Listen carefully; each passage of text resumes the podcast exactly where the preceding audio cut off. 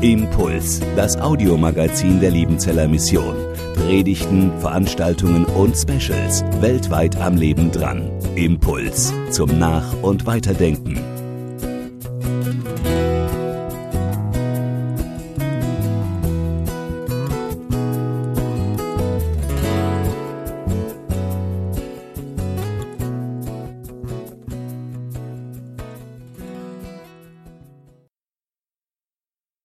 Gnade sei mit euch und Friede von Gott, unserem Vater und unserem Herrn Jesus Christus. Amen. Auch von meiner Seite ein herzliches Grüß Gott Ihnen und euch allen. Zu Hause an den Fernsehgeräten, im Schwesternhaus oben im Feierabendhaus und natürlich hier auch im Saal in Bad Liebenzell. Liebe Schwestern und Brüder, liebe Gemeinde zu Hause und hier im Saal in unserer kleinen Predigtreihe über Psalmen. Außerhalb der Psalmen geht es heute Morgen um einen der gewaltigsten, wirklich gewaltigsten Psalmen, nicht nur der Bibel, sondern der Weltgeschichte. Es geht um den Johannesprolog. Diese ersten 18 Verse des Johannesevangeliums, die gehören zu den berühmtesten Texten nicht nur der Bibel, sondern tatsächlich der Weltliteratur. Sie wurden in vielen Werken der Weltliteratur zitiert, erwähnt, reflektiert, interpretiert, umgestaltet. Ich denke nur an Goethes Faust, der mit diesem Prolog arbeitet. Und sie wurden, es wurden ganze Bibliotheken an Auslegungen geschrieben, wie wir mit diesen Versen umgehen können und wir sind noch nicht fertig geworden damit. Ich möchte deshalb einmal diesen Prolog im Ganzen vorlesen. Im Anfang war das Wort und das Wort war bei Gott und Gott war das Wort. Dasselbe war im Anfang bei Gott. Alle Dinge sind durch dasselbe gemacht und ohne dasselbe ist nichts gemacht, was gemacht ist. In ihm war das Leben und das Leben war das Licht der Menschen. Und das Licht scheint in der Finsternis und die Finsternis hat's nicht ergriffen. Es war ein Mensch von Gott gesandt, der hieß Johannes, der kam zum Zeugnis, damit er von dem Licht zeuge, auf das alle durch ihn glaubten. Er war nicht das Licht, sondern er sollte zeugen von dem Licht. Das war das wahre Licht, das alle Menschen erleuchtete, die in diese Welt kommen. Es war, in, er war, es war in der Welt und die Welt ist durch dasselbe gemacht und die Welt erkannte es nicht.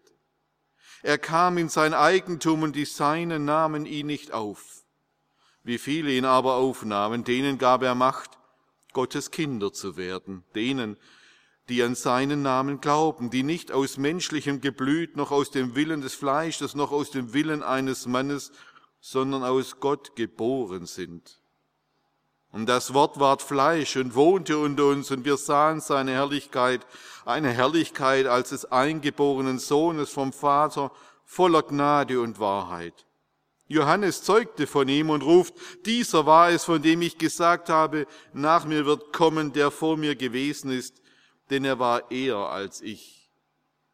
Von seiner Fülle haben wir alle genommen Gnade um Gnade. Denn das Gesetz ist durch Mose gegeben, die Gnade und Wahrheit ist durch Jesus Christus geworden. Niemand hat Gott je gesehen. Der Eingeborene, der Gott ist und in des Vaters Schoß ist, der hat ihn uns verkündigt. Herr, heilige uns in der Wahrheit. Dein Wort ist die Wahrheit. Amen. Was diesen Christuspsalm so einzigartig macht, das sind die Dimensionen, die er spannt. Ich möchte das einmal im Vergleich mit den anderen drei Evangelien versuchen zu erklären. Wir haben im Neuen Testament vier Evangelien, die alle unterschiedlich beginnen. Das Markus-Evangelium beginnt mit der öffentlichen Wirksamkeit Jesu, die mit der Taufe Jesu durch Johannes den Täufer beginnt. Das Lukas-Evangelium beginnt mit der Geburt Jesu und ihrer Ankündigung durch den Priester Zacharias. Das Matthäus-Evangelium beginnt mit dem Stammbaum Jesu, der bis auf Abraham zurückgeführt wird, dem Erzvater Israels. Und das Johannesevangelium. Das Johannesevangelium beginnt mit seiner Jesusgeschichte, mit diesem Psalm in dem diese Geschichte in der Ewigkeit, vor aller Zeit, nämlich im Anfang beginnt. Nun ist es so, dass man sich in der Auslegungsgeschichte bis heute streitet, was dieser Psalm eigentlich genau erzählt. Es gibt viele Ausleger, die diese Verse als eine heilsgeschichtliche Nacherzählung der Geschichte des Wortes erzählen. Also des Wortes, das schon im Anfang, das heißt im Ursprung bei Gott war und mit dem er die Welt geschaffen hat und mit dem er dann seine Geschichte, seine Heilsgeschichte wirkt, eben vor allem zunächst die Geschichte Israels wirkt, bevor dieses Wort dann in Jesus, Vers 14, Mensch beziehungsweise noch konkreter Fleisch geworden ist. Bin von dieser heilsgeschichtlichen Auslegung nicht ganz überzeugt, muss ich Ihnen ehrlich sagen, weil dieser Prolog schon weit vor der Mensch- bzw. Fleischwerdung Jesu mehr oder weniger eindeutig von Jesus und seiner irdischen Wirksamkeit spricht. Ich gehöre deshalb zu denen, die in diesem Psalm, in diesem Prolog drei Strophen sehen die alle in unterschiedlicher Weise die Jesus-Geschichte erzählen, aber diese Geschichte ganz ähnlich wie in den anderen Evangelien dreimal unterschiedlich beginnen lassen. Die erste Strophe, Vers 1 bis 5, beginnt schon, wie schon gesagt, in der Ewigkeit vor aller Zeit im Anfang. Und diese erste Strophe beschreibt das Verhältnis des Wortes, des Logos, der niemand anders als Jesus ist, zu Gott. Und ich füge einmal an die Stelle des Logos, das, das heißt an die Stelle des Wortes den Namen Jesus ein, dann wird das vielleicht klarer.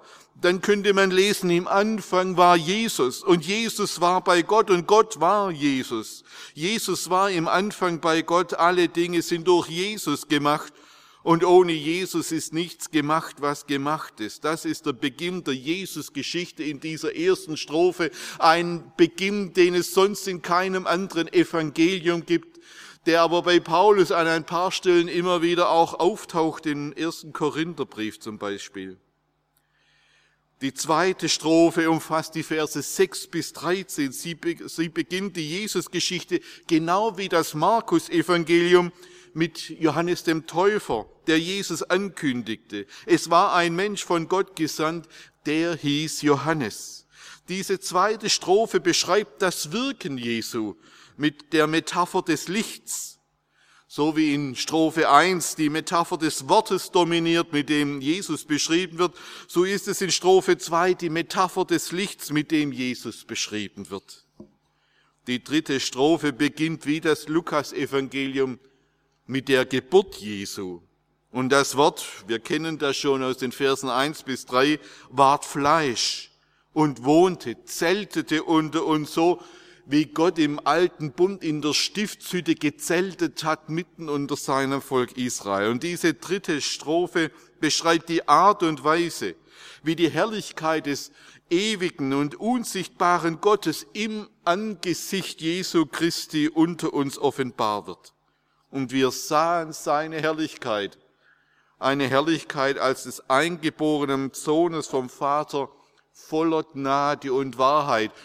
Und wie in der ersten Strophe das Wort dominiert, in der zweiten Strophe das Licht, so ist es die Gnade und Wahrheit, die von Christus ausgeht, die die dritte Strophe dominiert. Drei Strophen, die an unterschiedlichen Zeitpunkten mit ihrer Jesusgeschichte beginnen die aber alle am gleichen Zielpunkt enden, nämlich bei uns, bei seiner Gemeinde. Strophe 1 endet mit den Worten, das Licht scheint in der Finsternis und die Finsternis hat es nicht ergriffen. Was hier auffällt, ist die Verbform. Hier ist im Präsens formuliert, das heißt in der Gegenwartsform formuliert. Es heißt nicht, das Licht scheinte in der Finsternis damals am Anfang. Nein, es scheint in der Finsternis hier, heute und jetzt. Das galt für die Gegenwart der allerersten Hörer des Psalms in den frühen Gemeinden und das gilt auch für uns, den heutigen Hörern. Das gilt heute Morgen, das gilt ganz besonders in dieser merkwürdigen Passionszeit. Das Licht scheint in der Finsternis. Strophe 2 endet ebenfalls mit der Gemeinde. Wie viele ihn aber aufnahmen, denen gab er Macht, Gottes Kinder zu werden, denen, die an seinen Namen glauben. Ging es am Ende der ersten Strophe in Vers 5 darum, dass Jesus unser Licht inmitten der Finsternis ist, so geht es hier um unsere Identität. Wer auf wer Jesus auf und angenommen hat, wer an seinen Namen glaubt, der wird zu einem Kind Gottes, der ist ein Gotteskind, der gehört zu Gott und zu seiner Familie. Und das Ende der dritten Strophe beschreibt die überwältigende Gnade und Wahrheit Gottes, die durch Jesus in seiner Gemeinde verkündigt wird. Niemand hat Gott je gesehen. Der Eingeborene, der Gott ist und in des Vaters Schoß ist, der hat in uns, seiner Gemeinde, hier und heute und jetzt, damals in der frühen Christenheit und heute, verkündigt. Und hier steht ein griechisches Verb, das wir alle kennen, exegesato, exegesiert. Jesus hat uns den Vater exegesiert, er hat ihn uns ausgelegt, so dass wir ihn sehen und verstehen können. Wer Jesus sieht, der sieht den Vater. So sagt es Jesus in Johannes 14. Und genau das wird hier zum Ausdruck gebracht. Wer Jesus sieht, der sieht den Vater durch sein Wirken und Verkündigen. Durch sein Sterben und Auferstehen hat er uns den Vater gezeigt. Niemand hat Gott je gesehen. Aber wenn wir Jesus anschauen, dann sehen wir, dann sehen wir Gott.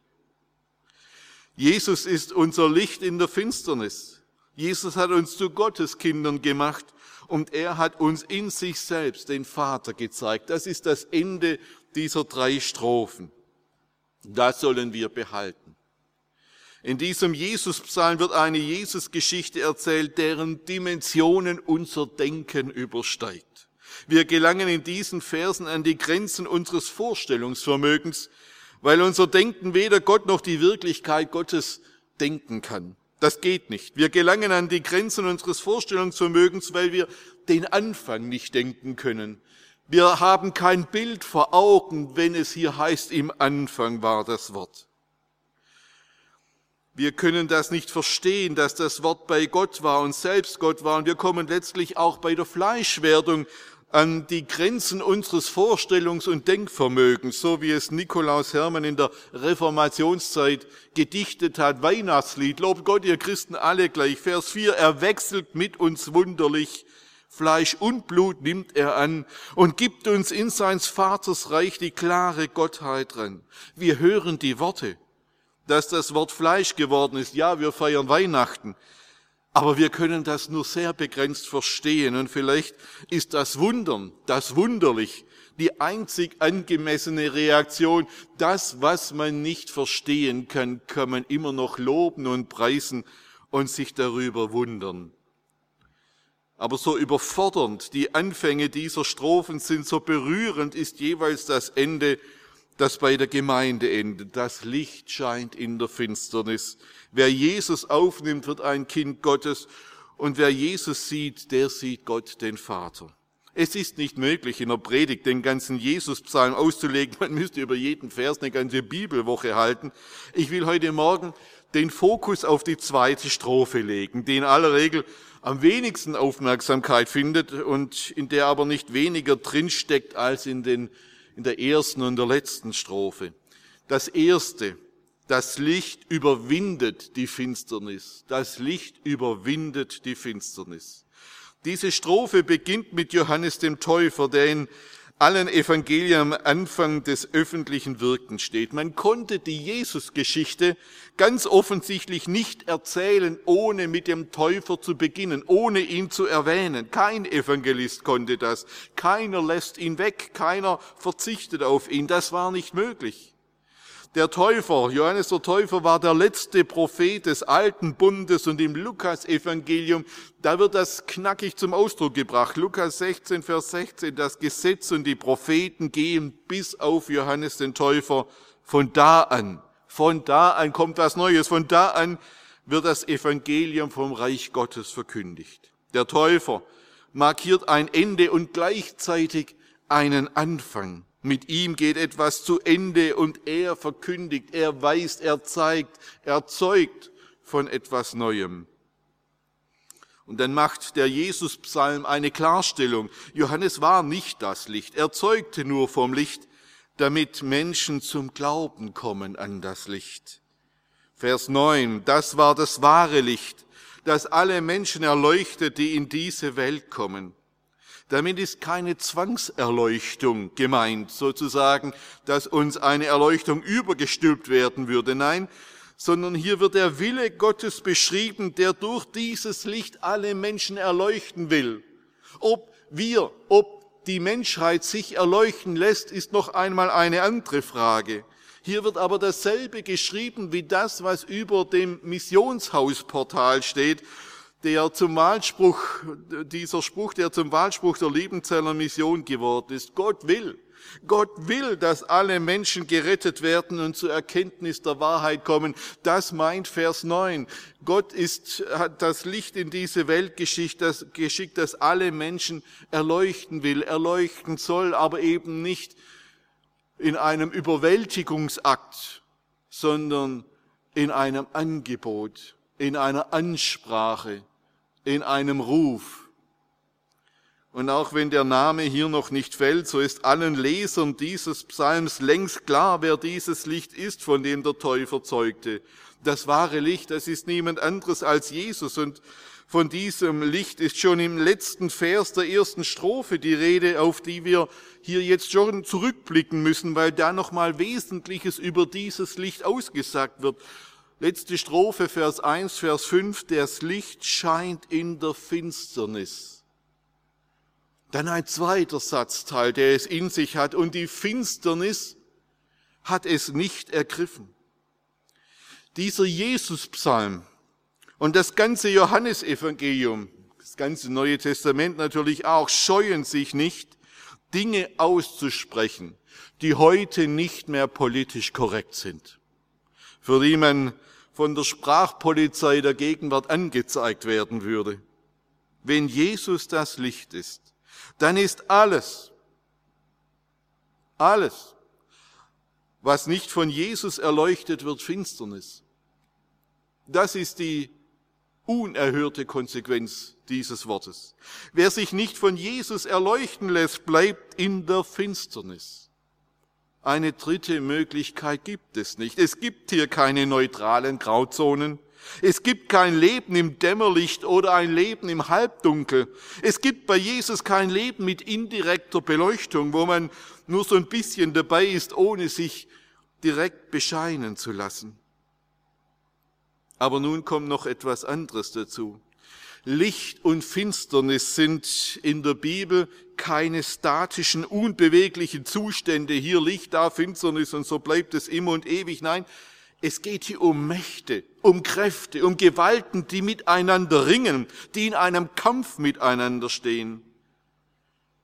Das Licht scheint in der Finsternis und die Finsternis hat es nicht ergriffen. Dieser zweite Satzteil beschreibt ein Drama. Dieser zweite Satzteil erzählt die Passion Jesu. Und zwar in einer doppelten Art und Weise. Hier steht im griechischen Text das Verb katelaben. Dieses Verb kann im Griechischen zwei verschiedene Bedeutungen haben und ich bin mir sehr sicher, dass Johannes darum gewusst hat, dass dieses Verb zwei Bedeutungen hat und er wollte beide Bedeutungen zum Ausdruck bringen. Johannes spielt mit solchen Worten, er spielt mit verschiedenen Bedeutungsebenen. Er hat es absichtlich verwendet. Dieses Verb kann einmal das beschreiben, was wir mit begreifen oder verstehen übersetzen würden.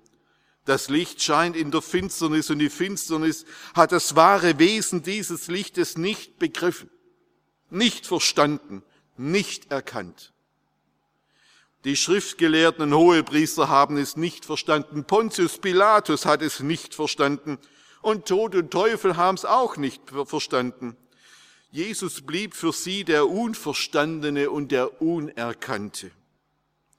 Aber dieses Verb hat noch eine zweite Bedeutung. Es kann auch bezeichnen, was wir mit überwältigen übersetzen würden. Das Licht scheint in der Finsternis und die Finsternis hat es nicht überwältigt. Mit einem Verb in einem Halbsatz erklärt der Psalmist das Geheimnis von Kreuz und Auferstehung, von Karfreitag und Ostern. Die Finsternis dieser Welt konnte den Sohn Gottes, der durch das Sterben und den Tod hindurchging, nicht überwältigen. Und im Licht des Ostermorgens erstrahlt der, der das Licht der Welt ist. Und mit diesem Halbsatz beschreibt der Psalm unsere Wirklichkeit an diesem Palmsonntag. Wir leben in einer Welt, die das Licht des Gottessohnes nicht nur nicht kennt, sondern es auch hasst. Paradoxerweise, so wie es Jesus in den Abschiedsreden auch im Johannesevangelium formuliert hat, die Welt hasst ihn und sie hasst seine Kinder. Und doch scheint dieses Licht, das niemand anders als Jesus ist, in der Finsternis unserer Welt.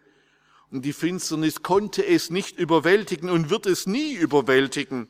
Und seine Gemeinde auch nicht. Die Pforten der Hölle, so heißt es bei Jesus im Matthäus Evangelium, werden weder Jesus noch seine Gemeinde überwältigen. We shall overcome someday, so hat es Martin Luther King übersetzt. We shall overcome someday. Wir werden überwältigen wir werden überwinden. Wir werden das überwinden, was uns nicht überwältigen kann. Das Licht scheint in der Finsternis. Und die Finsternis hat es nicht überwältigt. Als Kinder Gottes und als Kinder des Lichtes sind wir Überwinder. Das sollten wir uns immer wieder klar machen. So wie Jesus der das Licht der Welt ist, in der bedrohlichen Finsternis leuchtet und die Finsternis überwunden hat, so sind wir als Kinder Gottes und als Kinder des Lichtes in einen Kampf hineingestellt, dem wir nicht entrinnen können. Daran werden wir uns immer wieder erinnern müssen. Wer sich zu Jesus hält, der wird in den Kampf des Lichtes mit der Finsternis mit hineingenommen. Aber so wenig die Finsternis das Licht überwältigen kann, so wenig werden auch wir in diesem Kampf überwältigt oder überwunden werden. Wir erleben alle immer wieder diese Finsternis dieser Welt. Als weltweite Kirche, die oft Verfolgung erleiden muss, als Gemeinde in einer Pandemie und als Einzelne, die auf diesem Weg mit Jesus immer wieder Finsternisse erleben in den Anfechtungen des Lebens. Gleich mit welcher Anfechtung sie leben müssen in diesen Tagen. Halten Sie sich dieses Wort vor Augen. Das Licht scheint in der Finsternis und die Finsternis hat es nicht überwältigt und wird es nie überwältigen. Wir werden überwinden. We shall overcome someday. Das zweite. Das Licht scheidet die Menschheit in Tagmenschen und Nachtmenschen. In Strophe 2 wird diese Jesusgeschichte als Lichtgeschichte weitererzählt. Das war das wahre Licht, das alle Menschen erleuchtet, die in diese Welt kommen. Es war in der Welt und die Welt ist durch dasselbe gemacht und die Welt erkannte es nicht. Er kam in sein Eigentum und die Seinen nahmen ihn nicht auf. Dieses Licht hat die Welt geschaffen. Sie ist sein Eigentum. Sie gehört ihm. Und alles, was in dieser Welt ist, gehört ihm. Und nun kommt dieses Licht, das niemand anderes als Jesus ist, in diese Welt und wird nicht erkannt, nicht verstanden, nicht aufgenommen. Er kam in sein Eigentum und die Seinen, die ihm gehören, die nahmen ihn nicht auf. Auch dieses Wort von den Seinen, vom Eigentum, hat eine mehrfache Bedeutung. Sie merken, das mag Johannes diese verschiedenen Bedeutungen und Tiefenstrukturen in einem Begriff anzudeuten. Das Eigentum ist zunächst einmal diese Welt, die Gott geschaffen hat, die das Licht geschaffen hat, die Jesus geschaffen hat und die Gott geliebt hat. Johannes 3, Vers 16, dieser berühmte Vers, den kennen Sie alle. Also hat Gott die Welt geliebt. Eine bemerkenswerte Aussage.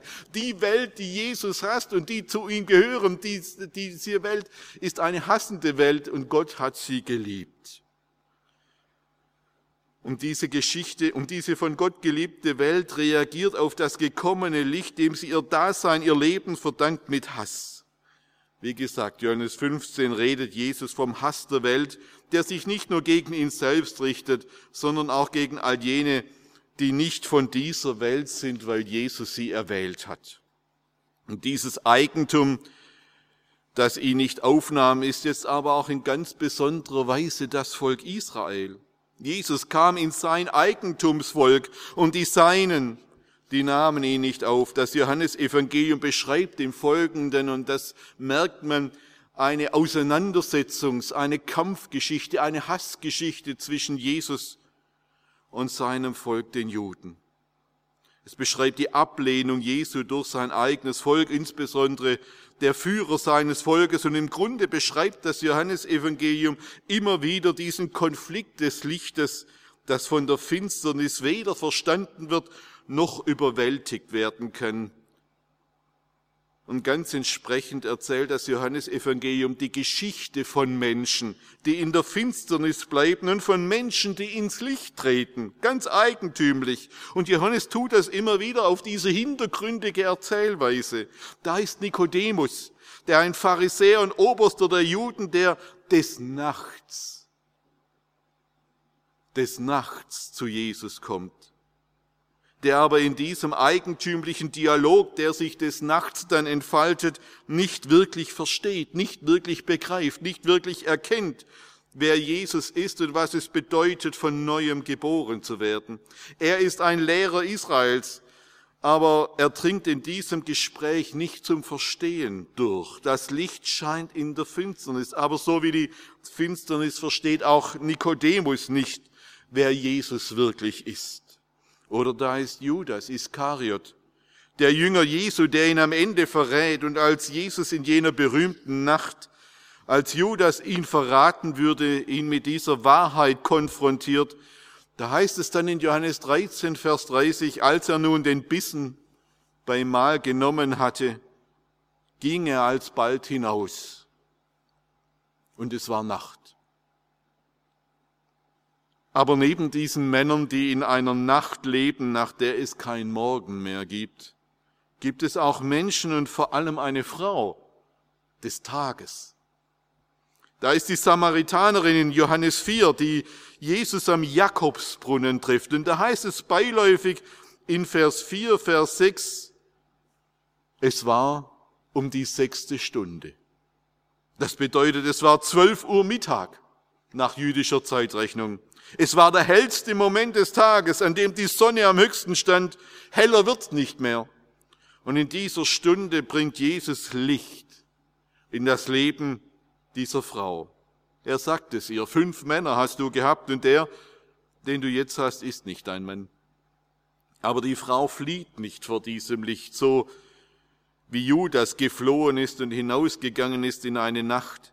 Im Gegenteil, sie hält diesem Licht stand das vor ihr steht und lässt sich von diesem Licht erklären, dass das Heil, sie ist Samaritanerin, religiös nicht koscher, um es mal salopp zu sagen, dass dieses Heil von den Juden kommt und dass Jesus, der gerade mit ihr redet, der Messias ist, der Retter der Welt.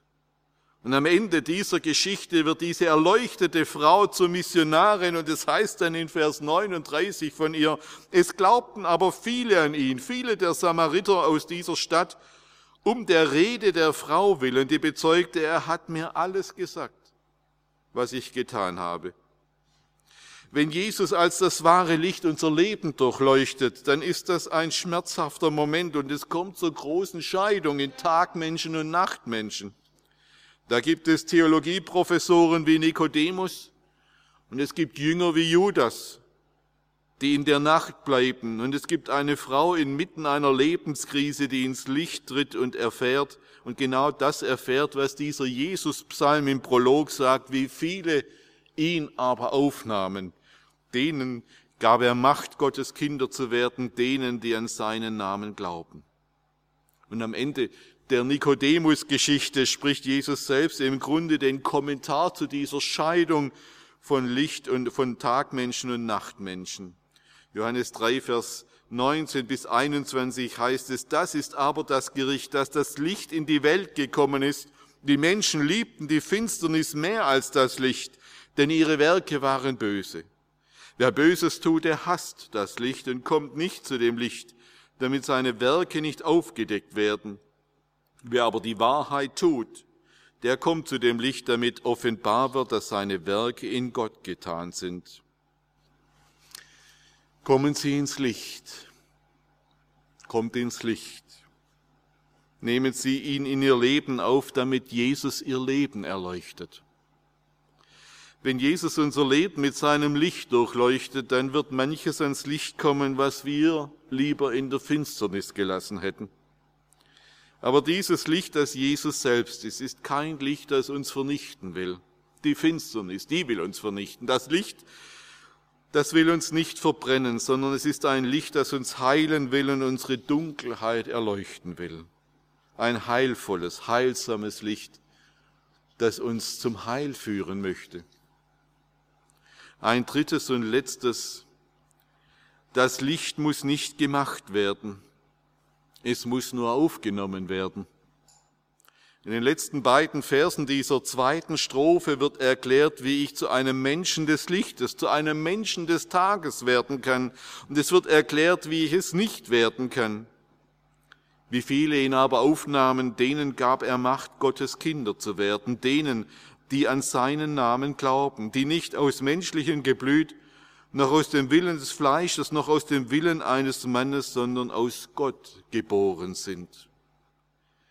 In dieser Welt wird Adel, Reichtum und Herrlichkeit in der Regel ererbt oder erarbeitet. Die Kinder von William und Kate, den britischen Thronfolgern, die werden sich um ihre wirtschaftliche Zukunft keine Sorgen machen müssen. In wessen Adern blaues Blut fließt, der hat in der Regel ausgesorgt. Adel, Reichtum und Königskindschaft, die werden hier einfach durch Zeugung, durch Geburt, Abstammung und Erbfolge erworben. Aber auch wer sich nicht von und zuschreiben kann, der kann immer noch durch Leistung und Willensstärke etwas aus seinem Leben machen. Wer den Adel nicht vererbt bekommen hat, der kann durch Intelligenz und Kompetenz, durch Fleiß und Arbeit zu Reichtum, Ehre, Karriere, Einfluss, Macht und Geld gelangen. Aber Gottes Kind kann ich auf diesen Weg nicht werden. Die Gotteskindschaft lässt sich nicht biologisch erzeugen, sie lässt sich nicht von den Eltern ererben. Gott hat keine Enkel, immer nur Kinder. Diesen Adelstitel kann ich mir auch nicht erarbeiten, verdienen oder erkaufen. Ich kann mir diese Gotteskindschaft nur schenken lassen, sie empfangen, sie annehmen, indem ich an den Namen Jesu glaube und geistlich neu geboren werde. Es ist ein Wunder, das sich hier ereignet, ein Wunder, das sich auch in der Welt der Religionen, von allen Leistungsreligionen, allen Geburtsreligionen, die über Abstammung vermittelt werden, unterscheidet. Es ist ein Heil, das ich empfangen darf. In der Johannesoffenbarung, einem Buch, das mit dem Johannesevangelium durchaus verwandt ist, sagt Jesus einmal, siehe, ich stehe vor der Tür und klopfe an so jemand meine Stimme hört und die Tür auftut, zu dem werde ich hineingehen und Lebensgemeinschaft mit ihm haben. Jesus möchte, dass ich ein Gotteskind werde. Und dafür hat er alles getan. Und ich brauche ihn nur einzulassen in mein Leben, aufnehmen, annehmen.